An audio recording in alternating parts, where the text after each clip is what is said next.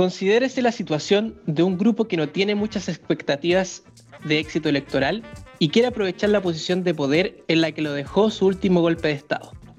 Este grupo sabe que tiene poder por ahora, pero debe enfrentar el problema de cómo evitar que cuando ese poder desaparezca, todo lo hecho sea deshecho, que lo atado y bien atado sea desatado.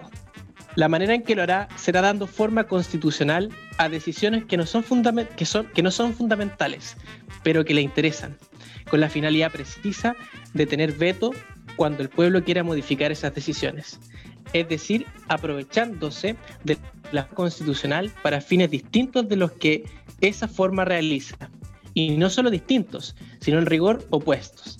Si el sentido de la forma constitucional es habilitar al pueblo para actuar, aquí lo que se intentará es usar esa forma para neutralizar al pueblo. Fernando Atria, La Constitución Tramposa, 2013. Bienvenidos a otro episodio de Los Marginados esta semana. Un, episodio extremadamente especial, eh, dado también el clima en el cual nos estamos viendo ya desembocados. Seguramente nuestros auditores nos van a escuchar a poquitas horas de comenzar lo que es este proceso eleccionario del plebiscito hacia una nueva constitución. Y ese es el tema que obviamente vamos a tratar el día de hoy en este episodio de Los Marginados, que es un especial por el plebiscito constituyente. Escuchamos ahí a la voz de nuestro amigo Cristian. Eh, ¿Cómo está ahí, Cristian? Bien, Sergio. Estamos bien, esperanzados, un poco también ansiosos, ¿por qué no decirlo? Eh? En este día de lluvia aquí en la región del Biobío, con, con todos los impases de conectividad que además deja la lluvia en, sectores más alejados de las grandes ciudades. ¿Y tú, Sergio, cómo estás? También con harta agüita por estos lados, al igual que tú, con ciertas dificultades de conexión si ya tenemos dificultades de conexión con un clima radiante, con lluvia ya hace un, un poquito más complejo. Pero no por eso no vamos a tratar de luciar un poquito lo que nos depara este, este bonito hito de nuestra historia. Primer eh, en el cual damos un puntapié inicial para que el pueblo decida eh, las reglas del juego, La, carta magna. Y, ya obviamente para entrar lleno a la temática, Em, sería quizás bueno empezar a conversar, a debatir y a tratar de dilucidar qué llegamos a este punto de la historia. ¿ya? Em, el año pasado ya hubo un, estallido social en el cual se develaron muchas sensaciones de, injusticias. Pero tratemos de, develar un poquito la madeja y ir tratando de analizar qué fue lo que nos llevó como pueblo, como sociedad, a llegar a este hito fundamental que es la refundación a través de una nueva Carta Magna. ¿Qué, podemos tocar ahí temática eh, sobre la mesa, Cristian? Sí, yo, bueno, contarle un poco a los auditores y las auditoras que es un desafío tratar de condensar, ¿cierto?, en un capítulo muy breve eh, algunas reflexiones de antesala de este proceso de plebiscito para caminar a la nueva constitución. Y decidimos con Sergio mirar, retrotraer un poco hacia atrás la historia para poder entender cómo llegamos hasta acá finalmente.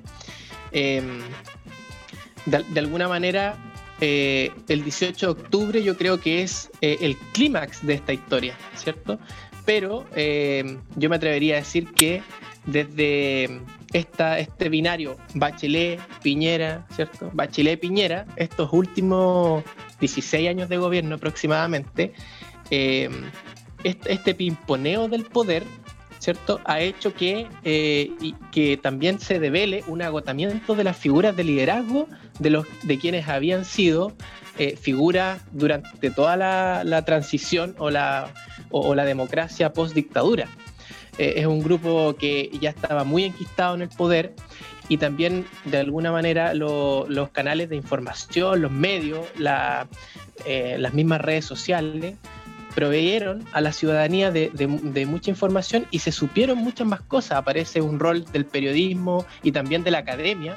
Ahí cito, por ejemplo, el mismo Fernando Atria, que, en el 2013 escribe la Constitución tramposa, o Mayor, que escribe El derrumbe del modelo aparecen figuras disidentes que empiezan a develar todos estos y desenmascarar estos procesos de corrupción y la ciudadanía entiende que esto, esos 30 años de democracia eh, como, como, defendería cualquier laguista, ¿cierto? Eh, fueron años de, pleno desarrollo, de empleo, de disminución de la pobreza, eh, en una especie de socialismo chilena, eh, donde si bien habían reformas de carácter social, no se tocaban, como decía el texto de Atria al principio, los grandes, los grandes hitos que, Jaime Guzmán había, y la UDI y toda la derecha más, más dura, ¿cierto? más golpista, había dejado en, la constitución, no se, tocaba, no se tocó el agua, no se tocaban los, sistemas de pensiones, la salud privada. Em, y, finalmente el 18 de octubre es em, el, el develar, ¿cierto? Develar por completo esta gran estatua de injusticia y de cúmulo de corrupciones, ¿cierto? Eh, Milico Gate, o sea, de todos los gobiernos, de todos los partidos, Soki Mitch, ahí está eh, Poderoso Caballero de, mm, Daniel Matamala, gran libro que devela el financiamiento ilegal de la política. Yo creo que eh, por ahí va el, primer análisis, Sergio. No, sé qué, te, qué, sensación o, qué otra información te, viene a ti a la cabeza. Sí, eh, mira, mientras te escuchaba, es muy complejo tratar de condensar 20 años de injusticia en 5 o 10 minutos. Eh, concuerdo, concuerdo plenamente contigo con todos los elementos que nos expones acá. Eh, yo agregaría también esta, este, este, concepto que lo desarrolla de manera muy, muy genial Mayor en su último libro, que es el, concepto de desequilibrio normativo. Y con el ejemplo más cercano, que quizás se me viene a la mente, y que nos tocan cotidianamente a todos los chilenos, que es el, desequilibrio normativo al momento de aplicar la justicia. ¿No es cierto?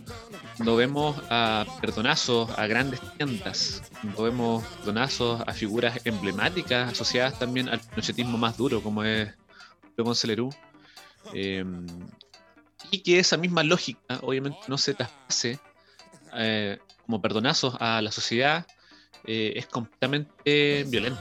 Eh, ese desequilibrio normativo, esa sensación de injusticia o justicia para algunos y para otros no, es extremadamente violento y no queda otra opción, creo yo, que dar de comprender un poco lo que son también los hechos de violencia en las manifestaciones. ¿ya? Mm. Lo, llevo también a, ese punto porque es un poco de las cosas más mediáticas que hemos podido ver a través de los, medios de comunicación ya, establecidos. ¿ya?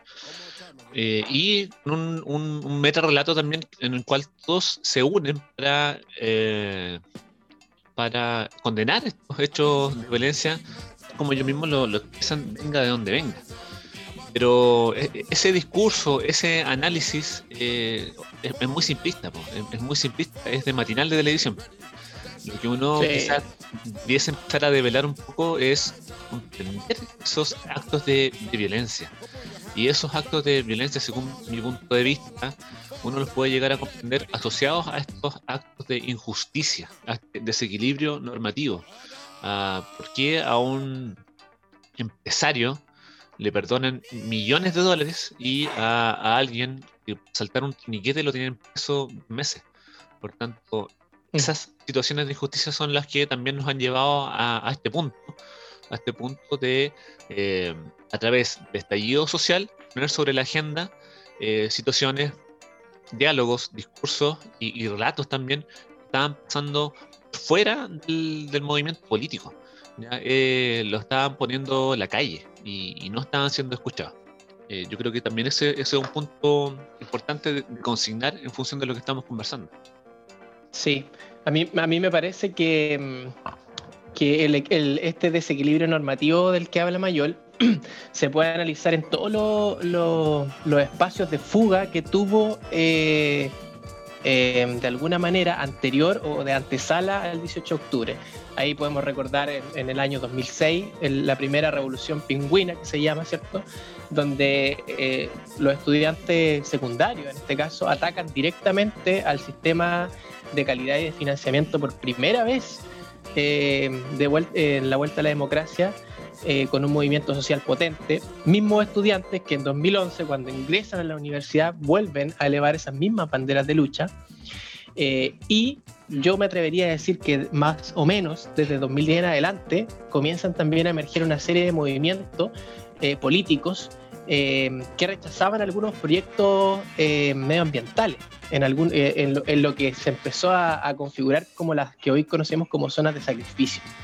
Entonces tenemos, eh, eh, no sé, movimientos de carácter ambiental que, que, denotan un modelo que está agotado, movimientos de carácter eh, educativo que, que, denotan un modelo que está agotado, y así podríamos entrar a, ver cada uno de los ámbitos de la sociedad, movimientos por la vivienda digna, no sé, por lo mismo que pasó con la ley Ricardo Soto, que finalmente fue una presión de un personaje mediático que, impugnó al sistema eh, chileno de salud, en este caso, a que hubieran coberturas para ciertas enfermedades eh, que un ciudadano de a pie no puede costear. Entonces, este desborde, ¿cachai? Que dice Tironi Big Bang, que dice eh, Mayol, finalmente es y por eso es que cuesta agarrar este monstruo de parte de la institucionalidad, porque tiene no son 30 meses, son 30 años. Es, todo el cúmulo de, procesos complejos que no se lograron institucionalizar. Y yo creo que ahí yo quería imponer contigo una idea importante, que es el, 18 de octubre es un movimiento social. Y lo que está pasando ahora es un, es un intento por institucionalizar y, comenzar un proceso de... Em, de donde el Estado se haga cargo de todos estos elementos a través de empezar por lo primero, ¿cierto? Por esta constitución que es política. Y yo creo que eso tiene que entender también de alguna manera este auditor que está como desconectado de, o que está mirando el matinal, como decís tú. Esta constitución es política, ¿no? La Carta Fundamental de los Derechos regula el poder de las partes, ¿cierto? Eh, regula las atribuciones y otorga derechos fundamentales. Eso es poder. Entonces yo creo que es súper importante que lo entendamos así. Y de todas maneras, y, ahí también surge lo que es el cuestionamiento al, rol del Estado.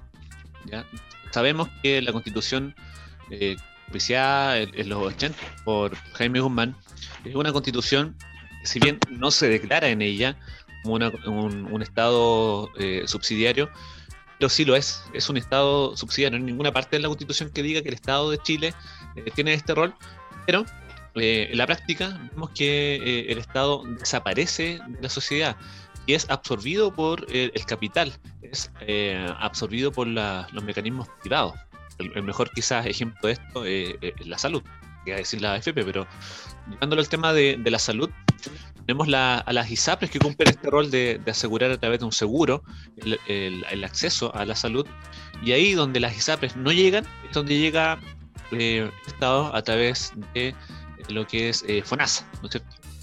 Eh, y de esta manera podemos citar ejemplos que están a, lo largo de, toda la cotidianidad de la sociedad. tanto, eh, uno de los hitos fundamentales, creo yo, como para poder cambiar y pensar una nueva Carta Magna en la cual se defina otro rol del Estado, es precisamente modificar este rol de, Estado subsidiario por un, un Estado que te garantice derecho. ¿ya? Eh, mm. Y, otra, otra de las críticas también, que, ahí me uno un poco al, último punto que estabas mencionando, Cristian, a que si bien el, movimiento, em, el estallido social, fue un movimiento que se apartó de las lógicas em, más conocidas de, de capitalización del poder, que son los partidos políticos, pasó a la calle directamente y en la calle se jugó em, la, vida y la muerte de, las luchas sociales. En definitiva, eso también es una crítica respecto a, la democracia, ¿no es cierto? Hoy en día no, tenemos quizás una democracia representativa y no participativa. Es decir, son los partidos políticos los que se abogan en la representatividad del pueblo, del ciudadano de pie, ¿no es cierto? y la eh, lapa hacia lo que son, digamos, los mecanismos de participación, entre comillas. Pero eso tampoco está, digamos, eh, explícito mm. en, nuestra actual, constitución, es decir, una lógica de participación directa, ¿ya? No representativa, lo cual obviamente generaría una, otro estilo de participación y otro estilo de comprensión también respecto a eh, el ciudadano respecto a su, a su vida cotidiana. Sí, totalmente. De, hecho, eso está eh, ampliamente estudiado en, ciencias sociales. Eh, hay por ahí, no, no, no, recuerdo bien el autor o la autora que, puede comentar eso, pero después de la dictadura, la descomposición del tejido social en términos de organizaciones fue tan brutal, es decir, la dictadura dejó dos o tres tipos de instituciones. Dejó los centros de madre, Eh, que estaban eh, de alguna manera haciendo una pequeña resistencia, ¿cierto? Se consideraba que las mujeres no, no eran un sujeto eh, de una participación política activa, ¿cierto? Había, había toda una forma más patriarcal de concebir estos espacios. Dejaron las juntas de vecinos, en el fondo dejaron algunas, alguna, bueno, los clubes de adulto mayor que estaban a cargo de, Lucía Iriar, entonces, entonces tampoco había una cooptación política de ese tipo de espacios, pero dejaron eh, de alguna manera súper ordenadito el pool respecto de cómo eh, la organización social debía comportarse y, se le llamó organizaciones funcionales, que tenían una función específica, acotada, ojalá no política, y todo el capital político, es decir, las decisiones, la idea, cómo, avanza, cómo debe avanzar la democracia, quedó en manos de los partidos políticos que finalmente eh, se transformó en un proceso de elitización de la organización del pueblo, porque eh, los, hoy día, ¿cierto? Pucha, 30 años después de que, de que retornamos a la democracia, eh, por supuesto que los partidos ya no son el único espacio posible donde la organización de la democracia se puede articular. Eh, conocemos la figura de los colectivos, de las coordinadoras, estuvimos, estuvimos hablando con una asamblea de, de personas autoconvocadas la semana pasada, y todas estas personas tienen eh, no tan solo, em, digamos, aspiraciones funcionales, sino que tienen aspiraciones permanentes. Eh, se juntan, hoy día tenemos, em, en, el fondo, eh, estamos experimentando un Chile que salió del closet de alguna manera, donde todo el movimiento LGTBI más hoy día tiene expresión en las calles, en la ciudadanía, en el arte, necesitan espacios para canalizar ese tipo de, de, de procesos, ese tipo de democracia. Ellos también quieren una democracia. Entonces, yo creo que es clave entender, y por lo, y por lo mismo, eh, tiene mucho sentido eh, la Convención Constitucional, porque eh, los partidos políticos no son representativos hoy día. No es poner una idea por delante y yo me, yo me adscribo a ese marco de ideas, sino que es al revés, es cómo codiseñamos como comunidad un conjunto de ideas que nos represente hoy y que perfectamente pueden mutar mañana. Es una lógica mucho más dinámica. Entonces el partido agota la participación. Si yo no me adscribo con esa idea y, si hay 10 partidos y ninguna de esas 10 ideas me representa, no tengo espacio para la participación. Ese es como, es un gran tema y, finalmente, y con esto me quedo callado, pero es un tema que, en verdad me, me interesa. La primera línea son todos aquellos desinstitucionalizados, son aquellos que no encuentran ningún espacio ni de cobijo ni de protección, ¿cierto? Porque generalmente son jóvenes que estuvieron en el Sename, hemos, visto en redes sociales varias historias de aquello, son personas que, no, que están desahuciadas, también por ahí anda dando vuelta una historia eh, de la prueba, ¿cierto? De, una persona que está estuvo desahuciado y ya la salud no, el Estado no veló por su salud y, y está en la calle dándolo todo. Entonces son estas personas que no encuentran un espacio de participación y que ven en la acción directa ¿cierto? Que ven en la violencia hacia el Estado una forma de canalizar la participación, de, canalizar la violencia a la que ellos fueron sometidos también durante todos estos años. Entonces, si no lo comprendemos así, siempre vamos a estar eh, haciendo un llamado a condenar la violencia, pero nunca explicarla, y por lo tanto nunca resolverla. Claro, eh, es como como mencionar lo mismo que dije antes. No, no, podemos tener una lógica de análisis tan básica como una lógica de, análisis de matinal. Eh, no podemos simplemente condenar la violencia, es una cuestión más que obvia, pero la, la, idea, el salto que hay que dar es a tratar de comprender la violencia, ¿no es cierto? comprenderla tal cual como tú también lo estabas explicando, es decir, 30 años de violencia sistemática a través de eh, lógicas que permean cotidianidad a través de la FP Salud, ¿no es cierto? Y podemos dar millones de otros ejemplos. Entonces, eh, más podemos esperar de que, además teniendo presente la actual crisis de, representatividad y de legitimidad de quienes nos, eh, nos representan, ¿no es cierto?, en esta democracia representativa, eh, hay que buscar una, una vía distinta. Por eso em, la vía que se nos ofrece actualmente y la que se nos ofrece para mañana es una vía institucional, un poco eh, paradójico, ¿no es cierto? Pero es la vía que se nos ofrece y es la vía que eh, obviamente tenemos más a la mano como para poder generar cambios profundos em, como, como, actor social, como vecino, como padre de familia, como amigo, etcétera. Hay que verlo, yo creo que eh, desde ese punto de vista. Sí, em, oye amigo, perdón que te interrumpa, ahí, ahí bueno ese punto de, de, que es paradójico que claro, después de un Big Bang, donde, donde cuestionamos la institucionalidad, tengamos un proceso institucional. Y yo creo que está este meme donde yo voy a votar y atrás está este monstruo, ¿cierto? Yo yendo a votar y atrás eh, el miedo de que todo este proceso sea, un, eh, sea fracasado. Pero también me quedo con, un, con un video de Pablo, de Pablo Schwartz, el actor, no sé si lo habéis visto, un video que, que, que sale, dice, yo no, yo no voto, me organizo. Dice, yo no voto, me organizo. De hecho, es muy, curioso que ese, ese mismo eslogan lo, lo, vi hace como dos meses en Los Ángeles. Oh, ¿Estoy? Ah, verdad, verdad. Sí. Sí, eh, y, y, bueno, yo creo que el llamado un poco a que no son vías excluyentes, en el fondo la organización popular o la organización del pueblo, la organización de la calle, llevó o instó a que la institucionalidad, y así ha sido, ¿cachai? O sea, Chile avanza así. Eh, eh, cuando la institucionalidad ve un quiebre inminente de la democracia o, ve cuestionado un gobierno a través de una movilización, avanza la institucionalidad.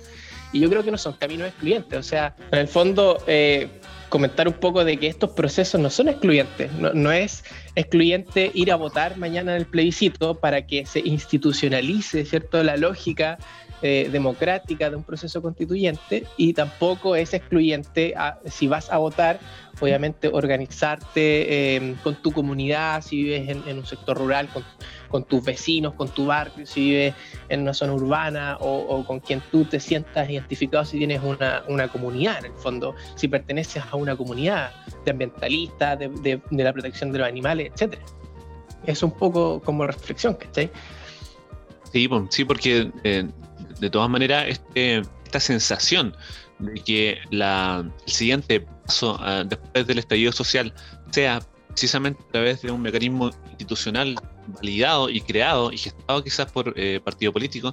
Hay que eh, recordar también que cómo se gestó este acuerdo fue un fue lo menos polémico, ¿ya? porque ahí le, costó, le costó varios varios varios eh, eh de madre al diputado Boris en definitiva, eh, se gestó así y, hay sectores que lo ven con, un poco de, rechazo respecto a que comulgan un poco más con sectores un poco más anárquicos.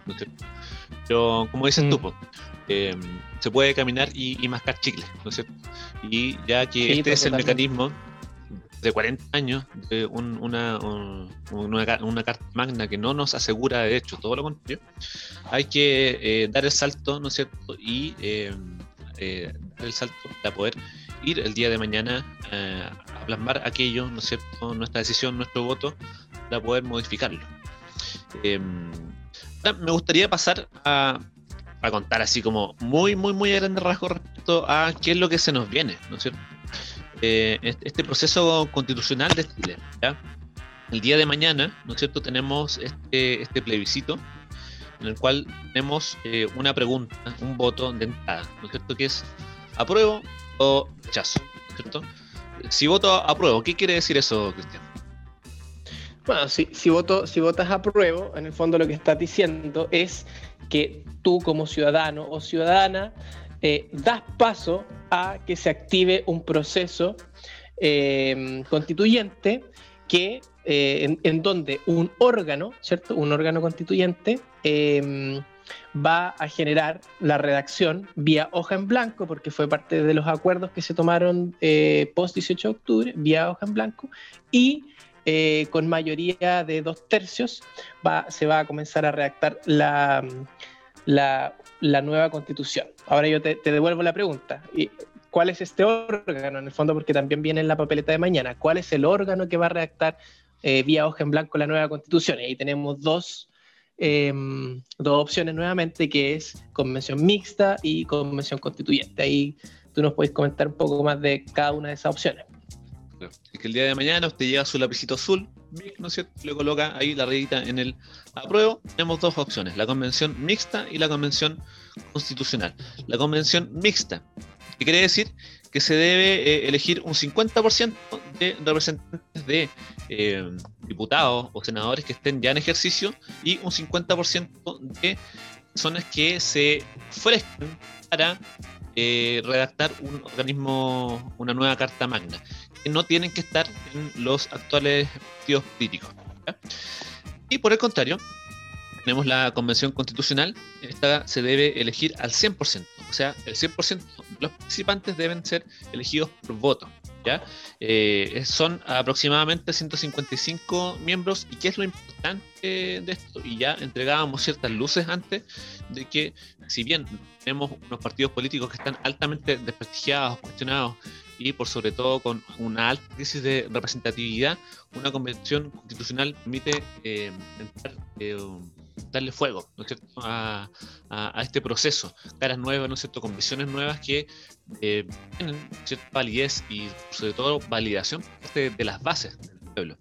Y lo otro importante de la Convención Constitucional es que eh, esta convención sí tiene paridad de género, o sea, tiene cuota de género. Son, son 50% hombres y además 50% mujeres. Ahora, ¿qué es lo otro? Que tenemos la opción apruebo y la opción también rechazo. ¿Qué implicaría el día de mañana, creo que nadie lo quiere, eh, gane la opción de rechazo? Sí, mira, eh, básicamente la opción de rechazo implica un, eh, y le da la razón también a, un sector de, los partidos políticos, quienes, quienes fueron además parte del núcleo y conservan hoy día, eh, son personas que estuvieron en la redacción de la Constitución del 80 y eso da puntapié para hacer una hacer, seguir haciendo modificaciones, lo que ellos han llamado rechazar para reformar, ¿cierto? Modificaciones a la, actual Constitución y, por, supuesto seguir con una agenda legislativa eh, como está, eh, que hoy día sabemos y que creo que también eh, es una de las cosas que yo más considero riesgosa con el rechazo, que es seguir en el binario derecha-izquierda, en donde ciertos proyectos cargados con, con, ideologías de cada uno de los, digamos, de los intereses de cada, de cada partido, eh, finalmente no se encuentran y, y, tenemos figuras eh, como el Tribunal Constitucional que pone veto a, lo, a cada uno de los proyectos que, que intentan tocar esta constitución. Eh, y así, digamos, hay un pimponeo del poder en términos de que cada uno de los sectores rechaza los acuerdos que, se proponen desde el otro sector finalmente. Exactamente. Eso me hace también recordar el, nuestro sistema hiperpresidencialista que está también de alguna forma respaldado, no, sé si consagrado por la constitución, pero respaldado en gran eh, en donde la mayoría de los proyectos que proponen ciertos eh, diputados, diputadas, eh, se declaran de partida inconstitucionales, perdón, porque cualquier proyecto que toque lo que es el supuesto de la República, eh, ellos, los diputados y diputadas, no, pueden ponerlo, porque el único que tiene esa capacidad, así consagrada por la Constitución, implique, ¿no es cierto?, proponer un proyecto de ley que toque el presupuesto de la nación es el presidente de la República. Tanto, mm. ese también quizás pudiese llegar a ser un argumento de peso, porque, por ejemplo, hay otros países en los cuales existen iniciativas populares de ley. En este caso, en nuestro país no existe. Y si llegara a existir actualmente, si es que algún proyecto de ley implica una modificación presupuestaria o implica mayor presupuesto del asignado, eso simplemente no se puede llegar a hacer porque es inconstitucional. ¿No es cierto? Em, ese también es, uno eh, de los puntos y, em, y como para ir cerrando un poquito este, este recorrido que estamos haciendo de los principales hitos, una vez que ya tengamos finalizado este proceso de plebiscito constituyente el día de mañana, Después se nos viene, en, el caso de que la opción apruebo gane, la elección de los constituyentes y eso va a ser el 11 de abril del 2021. A partir de esa fecha, una vez que sean eh, elegidos, va a correr el plazo más o menos de un año para poder redactar la nueva mm, constitución. Eh, esos son como los principales hitos que se nos vienen de aquí a adelante respecto al itinerario constitucional. Sí, también recordar que hay un plebiscito de, salida, ¿cierto? Este sería el de entrada. Y el plebiscito de salida es ex post reacción de la constitución, si no me equivoco, ¿cierto, Sergio? Exactamente. Mm, y ese también es fundamental, o sea, en el fondo, de aquí a dos años más, vamos a tener un, bonito, complejo, ¿cierto? Y necesario debate respecto de la, eh, participación de, de estos consejeros constitucionales, de cómo va a ir, va a ir avanzando ¿cierto? el proceso constitucional y finalmente lo, positivo es que una vez más el pueblo va a ser quien va a aprobar esta carta. Eh, bueno, eh, algunos datos que creo que no son menores. Esta es la primera vez que una constitución en Chile tiene participación directa de mujeres. Eh, la Convención Constituyente asegura la paridad, pero además no habíamos tenido constituciones en Chile donde mujeres fueran partícipes de la redacción. Em, y, lo segundo, eh, con la cantidad de plebiscitos también y, que los consejeros sean ciudadanos, em, digamos, sin grandes restricciones, también aseguramos eh, las voces, las miradas de, estos grupos pequeños. La, democracia tiene una falla filosófica, ¿cierto? Que es el, gobierno de las mayorías, pero, pero por supuesto las democracias del siglo XXI eh, están llenas de minorías, eh, somos mayorías llenas de minorías. Entonces, eh, las constituciones plenas serán aquellas que, representen también los intereses de esas minorías, por, lo menos que, los consideren por ahí. Entonces yo creo que también es importante comentar eso a los auditores y auditoras. este es un proceso necesario. es un proceso de canalización. para mí una constitución Em, es importante cuando otorga legitimidad al poder político. Eso, es uno de, los elementos importantes, porque la gente se queda en lo técnico. Piensa que, porque no es experto constitucional o porque no es em, un, cientista político o un abogado una abogada, no, no, no, tiene, digamos, eh, un poder para poder opinar de esto, pero la legitimidad de un proceso constituyente y de la constitución va a ser un tremendo checklist para que nuestra democracia esté un poco más sana de alguna manera. Y de todas maneras, y, como para poner el acento en, lo que tú mencionas, donde se juega quizás esa legitimidad, aparte de, ir a votar en el proceso, ¿no es cierto?, de que todos formemos parte de, las decisiones, yo eh, quiero colocar aquí algunos ejemplos respecto a eh, ejemplos cotidianos que vivimos todos los días, ¿no es cierto? Eh, qué es importante, ¿no es cierto?, cambiar la Carta Magna, cambiar la Constitución. Eh, y, me gustaría ir comentando acá, junto contigo, algunos proyectos que se han postulado en el Congreso o la Cámara de Diputados y que se han declarado inconstitucionales. Precisamente un poco lo que estábamos conversando. Por ejemplo, acá hace un tiempo atrás se propuso la reducción de la jornada laboral a 40 horas semanales. Este proyecto fue ampliamente apoyado por el Partido Comunista a través de la diputada Camila Vallejos. Pero esto, en caso de que se presente, le damos, eh, anunció que acudirá al Tribunal Constitucional y el proyecto finalmente se aprueba. yo, te pregunto, Cristian, ¿quién va a estar en contra de que eh, la jornada laboral se reduzca? Sí, bueno, quienes van a estar en contra son, por supuesto, los gremios eh, que representan a la empresa. De alguna manera, en Chile se ha creado el mito de que el chileno es flojo, sin embargo, eh, somos unos países de la OCDE que más trabaja en términos de horas. Por lo tanto, aquí el foco, obviamente, de cualquier democracia del siglo XXI debería estar puesta en la eficiencia del trabajo. Eh, en último caso, en la fiscalización, por ponernos un poquito más represivo, ¿cierto? Pero, pero jamás en, la cantidad de horas. Eh, es sabido que, en grandes ciudades, pucha, los traslados eh, ya consideran bastante desgaste para las personas. Y, 40 horas me parece una, jornada más que, más que prudente. O sea, eh, por cuatro horas hemos tenido gremios que han golpeado la mesa, me refiero a, la CPC, me refiero a, no sé, em, a, digamos a todos los gremios empresariales. Yo recuerdo cuando, cuando se comenzó a plantear este punto de, del proceso constituyente, eh, salieron dos cartas en el Mercurio, dos cartas al director. Una donde firmaron todas, todos, pero todos los gremios eh, de, grandes emprendedores, grandes personas del agro, empresarios del, mundo industrial, ¿cierto? Eh, un poco diciendo que, esto se que, que, Chile se iba a acabar y, y, Chilezuela.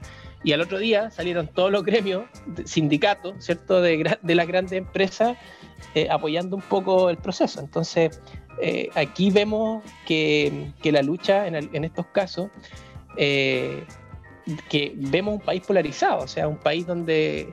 Y, aquí vemos que es un problema de poder, en el fondo. Pero sí, o sea, totalmente. Claro, y, ocupando el, mecanismo heredado también, que es mandarle cartas al diario del amigo, el Mercurio. Claro.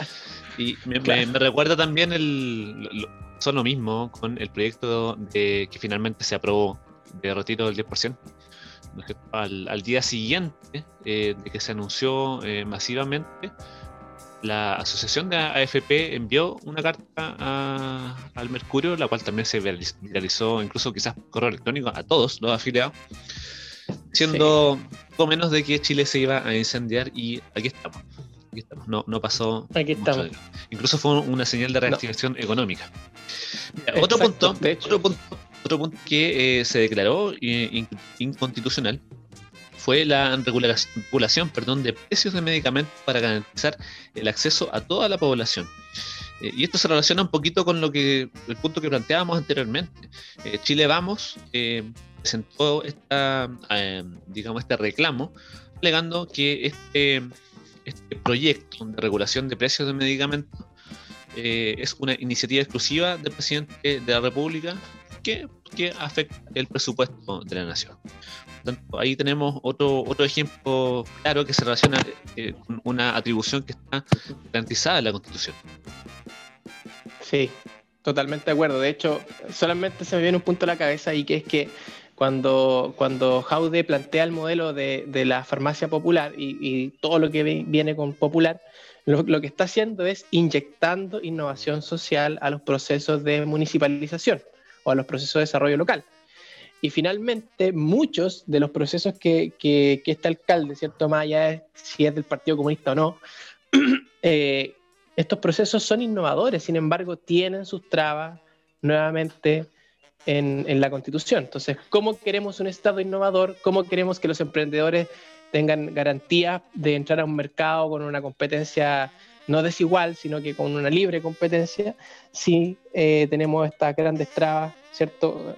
Estoy pensando en una pequeña farmacia, acá en, Los Ángeles hay, farmacias pequeñas, eh, que por supuesto no pueden competir en términos de precios con, grandes cadenas de farmacias. Entonces, eh, se sabe que, hay colusión y que hay carteles, digamos, o duopolio entre Cruz Verde, Salcobrán y Ahumada. Entonces, eso es sabido, hay, hay casos eh, eh, donde se han sancionado. Entonces me parece ilógico que la realidad te diga una cosa y que finalmente sea nuevamente la constitución la que, no, la que nos deje con una mano por delante y la otra por detrás. Y, muy bonito ejemplo el cual citas tú, el, de las farmacias populares, porque esa fue una iniciativa eh, ahí en, en un coqueteo político muy estratégico del socialdemócrata Joaquín Lavín, él también le implementó en, las condes. Tanto, es una iniciativa eh, transversal y ahí él también fue muy, muy astuto al leer correctamente ese, ese hito. ¿ya? Ahora hay que decir también que la sí, pero ojo, ¿eh? sí, no, no, yo creo que hay para el mismo lado. O sea, el modelo que plantea Jaude es un modelo que realmente yo creo que es de innovación social, porque hay un mecanismo de compra distinto. En el caso de Joaquín Lavín, Joaquín Lavín le pone el mismo nombre, pero lo hace con un modelo neoliberal, porque lo que hace finalmente es que a través del presupuesto municipal, eh, Joaquín Lavín subvenciona a una o dos, no tengo el dato preciso, farmacias clásicas para que se rebajen medicamentos eh, con una subvención directa, o sea, es un aporte del Estado al mercado para que el mercado rebaje precio y el ciudadano pueda comprar de manera un poco más barata. El caso de Jaude es un modelo distinto. Aquí los medicamentos están a bajo costo porque hay convenios internacionales con, eh, digamos, con los productores de estos medicamentos. Entonces, finalmente eh, hay como un disfraz del modelo neoliberal en el caso de, lo que pasa en, la municipalidad que dirige Joaquín Lavín. Claro, es, perpetuar la misma lógica que estábamos conversando respecto al Estado subsidiario. ¿no es cierto? Es ahí, ahí donde el Estado ¿no es queda relegado, es donde aparece, y precisamente aparece para hacer un nexo ya con un fin obviamente económico, pero también ideológico con el mercado. ¿ya? Y, el último punto, ya como para, no alargar un poco la, la vapuleada constitución que tenemos actualmente, dice relación con eh, la provisión del lucro en la educación en todos sus niveles. Hace mucho tiempo atrás se intentó llevar a cabo este, este proyecto y también fue declarado inconstitucional Chile Vamos porque eh, ellos esgrimen y transgrede el derecho a la libertad de enseñanza establecido en la Constitución. Eh, y recordar que esta fue una bandera de lucha de los movimientos estudiantiles secundarios que alegaron por los universitarios. Y, eso fue en, lo recuerdo muy bien, el año 2012 puede ser, que eh, empezó esta enarbolación mm. de, de estas protestas, esta temática. 2011, 2011. Así que bueno, ahí tenemos varios ejemplos respecto a... Em, y podemos seguir, podemos seguir. Aquí hay, hay, muchos. Por ejemplo, solamente para comentar la, la, nulidad de la ley, de pesca también fue declarada inconstitucional. Las nuevas atribuciones al CERNAC, se hablaba de un CERNAC financiero, también fue declarado inconstitucional esta reforma. Eh, la propuesta de que los sindicatos sean los encargados de las negociaciones colectivas también fue declarado como un proyecto inconstitucional. Por tanto, acá se cae bastante el eslogan que tiene eh, principalmente el rechazo de, eh, de rechazar la reformar que hemos visto y se ha dado cuenta, muy eh, breves ejemplos, de que esa, eh, esa postura, ¿no es cierto? ese discurso en la práctica se cae. Eh, no, sé cómo estamos de tiempo, Cristian. Ha sido un capítulo bastante concentrado, bastante energía. Sí, bastante energía, creo yo. Eh, no, yo, mira, yo lo dejaría por ahí, llamaría a la gente que mañana eh, hay mucha gente, me he encontrado con mucha gente que me ha dicho eh, que, pertenece a mi núcleo, que, además mi núcleo eh, es bien, digamos, tendiente a, una forma, a un esquema de pensamiento, pero también me he encontrado con gente en estos días que me ha dicho, le tengo miedo de la prueba. Y yo solamente quiero terminar con la guinda de la torta de que, escucha, lamentablemente la forma de campaña de de las élites chilenas, ¿cierto? De la derecha, ha sido siempre el terror. Y hay gente que le tiene miedo, o sea, Piñera salió con la excusa del Chilezuela y, y hay gente que va a ir a votar rechazo mañana porque, cree, porque creen que después de la prueba la primera línea se va a tomar las calles y la constitución va a ser escrita con sangre, van a caer la iglesia. Eh, y, y, en el fondo hemos visto que todas las campañas del terror, desde, el 10, desde cosas tan banales como el 10%, hasta otras cosas como más fundamentales, eh, han sido eh, puro humo y han sido eh, la forma más, pucha, lamentablemente la forma más, más precisa que tienen las élites de dominar las democracias, que son el miedo. Es crear un enemigo que no existe hoy día. Hay mucha rabia en la calle, es cierto, pero también hay mucha movilización. están estos mismos espacios de reflexión y yo creo que, que mañana hay que ir a votar a prueba de convención constitucional sin ningún temor, sin ningún temor de que Chile se caiga a pedazos. Eso no, va a ocurrir. Bien. Plenamente contigo, Cristian, el llamado que hacemos acá a los marginados es a participar sobre todas las cosas. Si quiere participar aprobando, mucho mejor. Que por, convención constitucional, mucho mejor será. Pero mm, volvamos al, al, inicio de la conversación. Hay que, hay que entender este miedo. No, no, no validarlo, sé, sino este miedo tiene raíces. Y como dice Cristian, hay hay métodos coercitivos ocupados por el, fascismo.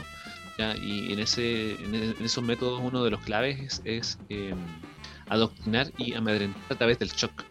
Em, y, para finalizar simplemente en este punto, me gustaría decir que eh, en uno de los últimos episodios de la, de la franja del rechazo, apareció ahí a un, como una, un sketch de eh, un supuesto rap de un sacerdote en el cual él estaba haciendo misa en, una catedral. Ya, ya aparecían personas disfrazadas, ¿no es cierto?, encapuchados, lo sacaban de la iglesia. Eh, y esa escena fue filmada como falsa por la misma gente del rechazo y reconocieron de que solamente con la finalidad de infundir miedo. Así que, amigo, amiga marginada, no se deje amedrentar por más encima recursos súper ciristas. Em, y ya, ya para finalizar nuestro, nuestro capítulo, ustedes se han podido ahí dar cuenta, hemos escuchado un, un disquito, una música, como siempre nos acompaña la música acá en los marginados. Eh, en esta ocasión, eh, la música la escogió nuestro amigo Cristian, ya, marginado Cristian. Em, Cristian, ¿qué nos puedes decir de esta, musiquita? Mira, eh, este tema lo escogí porque eh, así como partimos este, esta hazaña del podcast de los marginados, cuando eh, partimos con Charles Bradley, que era un, afrodescendiente negro, ¿cierto? Que, que tenía toda una historia, historia de marginación. En este caso, estamos escuchando el disco Zombie de Fela Kuti, que es un nigeriano que impulsa un movimiento nuevo en, la música eh, africana, es cierto que se llamó Afrobeat y de donde nacen una serie de ritmos. Lo que, lo que hace Fela Kuti finalmente es tomar el jazz como una cultura dominante de alguna manera, que además eh, dominada y, fue de a poco a poco colonizada por, por, los negros, ¿cierto? Eh, en los 70 y 90 y crea el Afrobeat incorporando tambores africanos, eh, incorporando cánticos en, en creole y en, otros también eh, idiomas y lenguas africanas. Eh, y Fela Kuti es un símbolo de, resistencia de los derechos de los negros. Yo creo que es bonita la música que reconoce y que se sintoniza con lo político.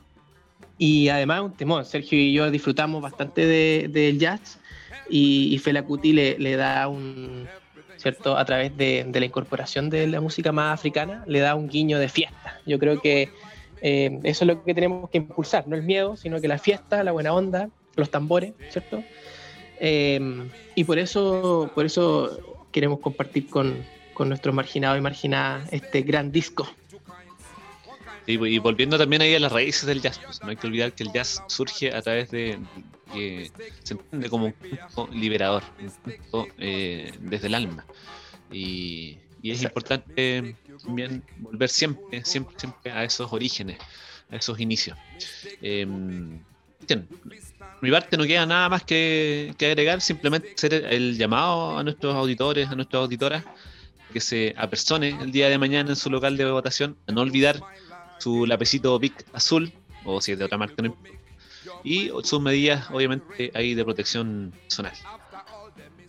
Sí, por supuesto, y, tomarlo como, un acto ciudadano, ¿cierto? Eh, pucha, no, trate de no calentarse, pues si usted de la prueba y, ve que, hay por ahí un, compañero del rechazo hablando estupideces en la fila, no se caliente, tratemos de, porque si no va a salir de nuevo eh, en los matinales que, pucha, un Chile violento, donde hay ruptura vaya calmadito, si usted sabe cómo, qué es lo que va a poner ahí en, la papeleta. Así que eh, vamos con calma ahí y, buena onda y tratemos de, que este sea un, proceso por parte de la ciudadanía. Ojalá que también el plebiscito, porque, pucha, este gobierno tiene un censo nefasto, así que no quiero pensar mal, pero por lo menos de parte de la ciudadanía que, hagamos un proceso eh, bonito.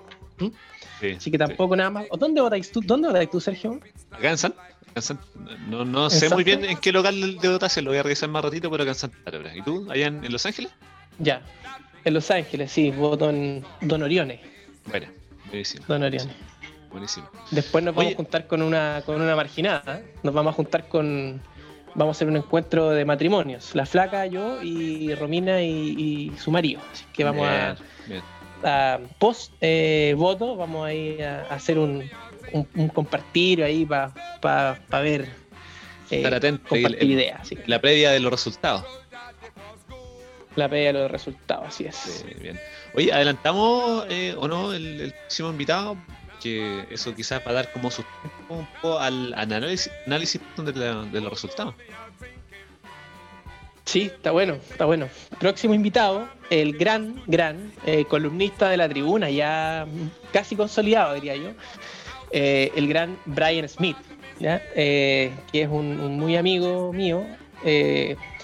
y bueno, Sergio también lo conoce, el, el, hombre es un liberal, él se declara de, esa forma. Y bueno, ahí vamos a poder ver bien su, trayectoria, pero, pero e, ese, ese hombre es un corcho que flota en toda el agua. Eh, yo les adelanto nomás que Brian Smith, Brian Smith eh, renunció eh, a su trabajo post 18 de octubre porque representaba al gobierno para dedicarse, y lo hizo, a agarrar una bicicleta y se fue por toda la carretera austral predicando sobre el proceso constituyente y la constitución. Así que tenemos un, invitado de aquí, Sergio. No, esa, esa papita no, no la manejaba, weón. Incluso yo tenía mis miedos de que no estuviese, muy, muy teñido por colores oficialistas en su análisis, pero con eso me quedo completamente tranquilo. No, no, te, morí. Bueno, si, si Brian es, un personaje en sí mismo, si el hombre lo sabe que yo, que yo, que yo lo describo así, así que. Eh, Ahora, hay que Smith. Yo estuve con Brian Smith haciendo un, un cabildo. Bien, es cientista político de profesión. Sí, exactamente. Súper, súper. Así que no, no, las tiene claras, las tiene, las tiene claras. A veces tenemos algunos desencuentros, pero bueno, es parte de ser marginado, ¿no? Esa es la idea, esa es la idea. Si no tuviésemos desencuentros, todo sería muy fome. Eh, creo que lo dejamos hasta aquí, ¿no es cierto, amigo mío? Un gusto conversar contigo, como siempre. Igual, igual. Ya nos estaremos viendo ya con el, Brian como un, un, gran marginado como para poder ahí vislumbrar los resultados, el análisis y todo lo que se viene eh, convención, visito constituyente.